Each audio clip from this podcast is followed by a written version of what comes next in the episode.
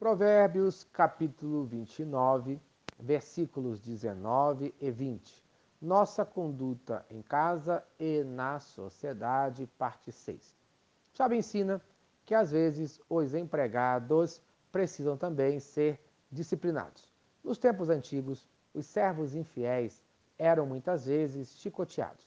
Na lei judaica havia limites para esse castigo, conforme fala Êxodo capítulo 21, versículos 20, 26 e 27.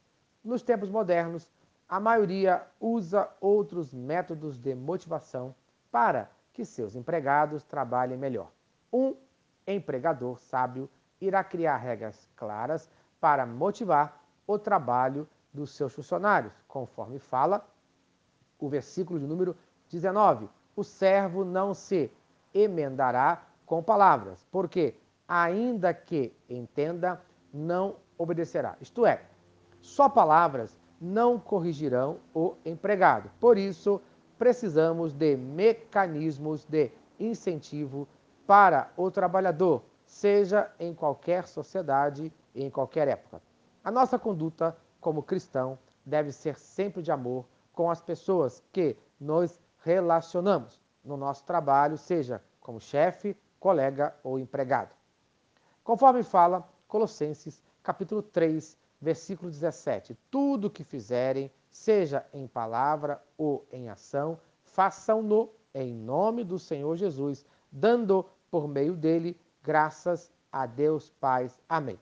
O Senhor Jesus ensinou ainda em Mateus, capítulo 22, versículo 39. Ame o seu próximo com a si mesmo. O sábio ensina ainda sobre a nossa conduta no falar. Conforme fala o versículo 20: Tens visto um homem precipitado nas suas palavras? Maior esperança há para o insensato do que para ele. Isto é, na nossa conduta, não podemos falar de maneira inadequada, pois o homem que fala assim não prosperará. O discurso de um homem controlado é um dos segredos para o sucesso na vida seja diante de Deus, seja diante dos homens, conforme fala Mateus capítulo 12, versículos 36 e 37. Mas eu lhes digo que no dia do juízo os homens haverão de dar conta de toda palavra inútil que tiveram falado, pois por suas palavras vocês serão absolvidos e por suas palavras serão condenados. Então, muito cuidado no seu falar e ainda conforme fala Provérbios, capítulo 15, versículos 1 e 2. A resposta calma desvia a fúria, mas a palavra ríspida desperta a ira.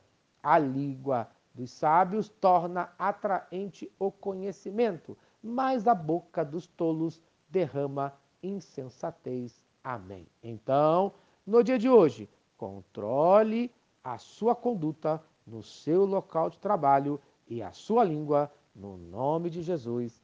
Amém. Se esta mensagem abençoa a sua vida, compartilhe com quem você ama. Vamos orar? Senhor Deus, muito obrigado por mais um dia de vida. Abençoe o meu local de trabalho. Abençoe a minha vida no meu local de trabalho. Que eu seja justo como patrão, como empregado, como colega. Abençoe também a minha língua, que da minha boca só saia bênção, no nome de Jesus. Amém e amém. Eu sou o pastor Eloy, sou pastor da Primeira Igreja Batista em São Miguel Paulista, localizada na rua Arlindo Colasso, número 85, no centro de São Miguel Paulista, São Paulo. E lembre-se, Deus no controle sempre.